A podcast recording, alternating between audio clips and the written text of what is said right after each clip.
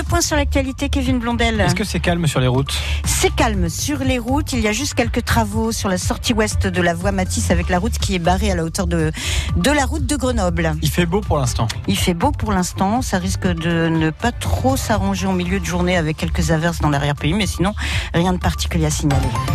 Qui ramènera la Palme d'Or à la maison cette année? C'est le grand jour sur le Festival de Cannes. Le jury doit trancher entre les 21 films en compétition pour succéder à, à Récompensé l'an dernier.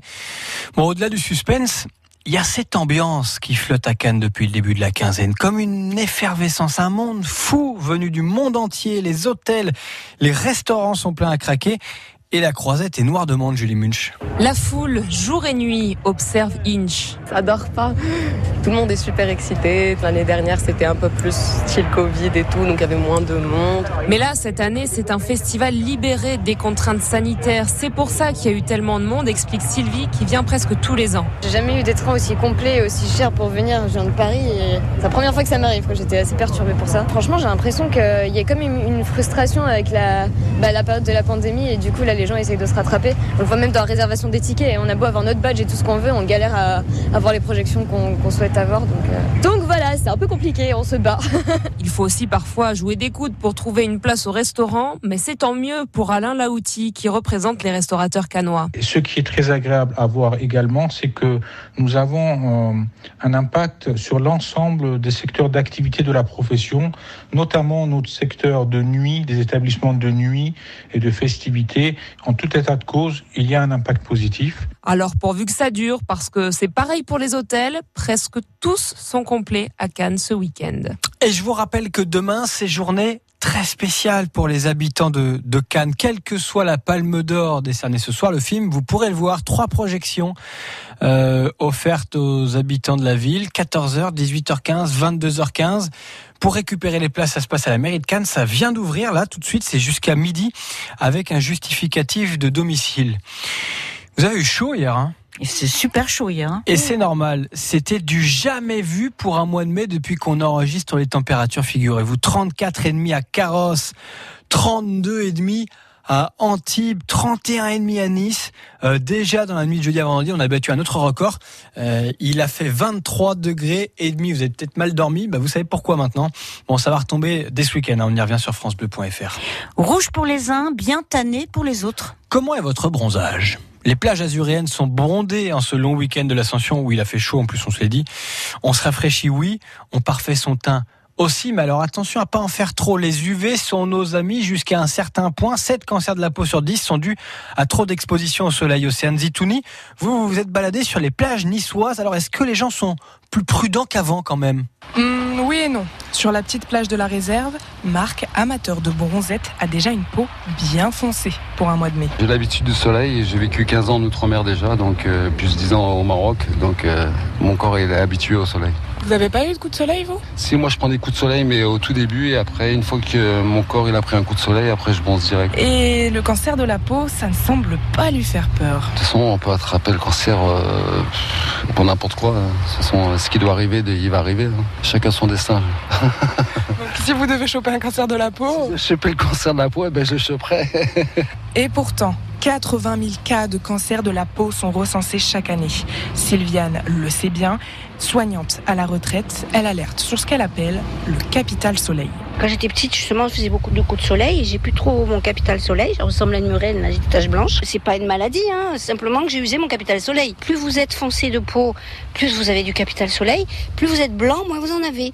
Méfiance, c'est pas parce qu'il fait moche qu'on ne peut pas prendre de coups de soleil. Les nuages n'empêchent pas les UV A et B les plus dangereux de passer. Bon, aujourd'hui, tout le monde ne bronzera pas de la même façon hein, dans les Alpes-Maritimes. Votre météo à la fin de ce journal. L'Académie de Nice est celle qui accueille en France le plus d'enfants ukrainiens dans ses établissements. 1515 petits scolarisés chez nous, dont plus de la moitié sont en maternelle. Euh, plus globalement, en France, on accueille en ce moment 85 000 Ukrainiens à cause de la guerre. On y revient là encore sur francebleu.fr. Un monument en péril sur le rocher. Le Grand Prix de Monaco en Formule 1, c'est tout ce week-end.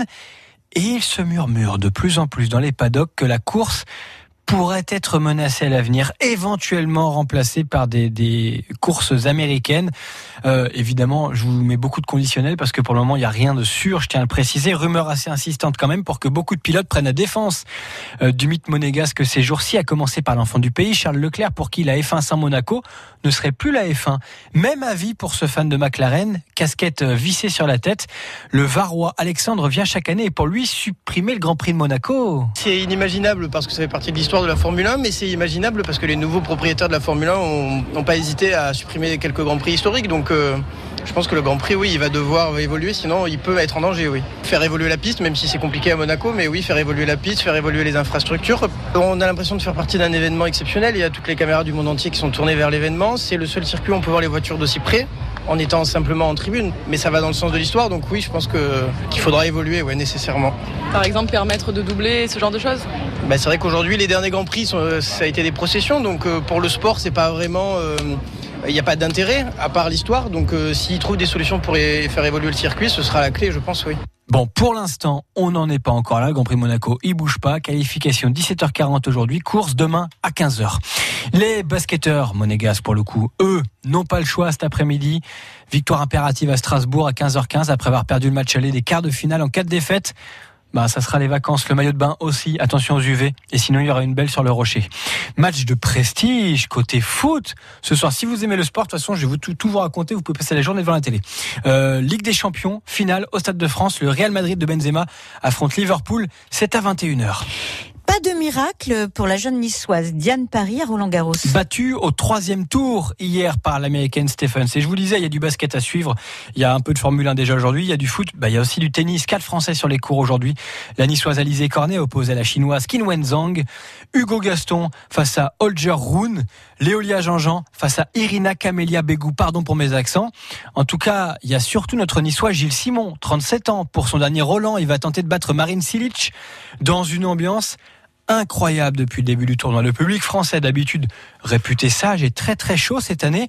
Et quand les joueurs étrangers s'en plaignent, bah lui, ça le fait bien rire. J'ai envie de leur dire, mais vous vous rendez pas compte comme on se fait gueuler dessus depuis 15 ans quand on va jouer dans les autres pays, en fait. Là, c'est juste normal.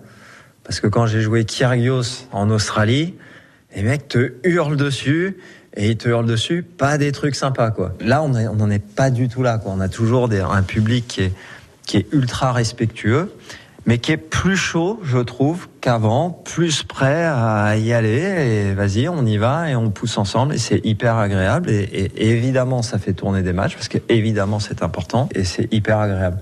Gilles Simon opposé à Marine Silic, c'est à 15h.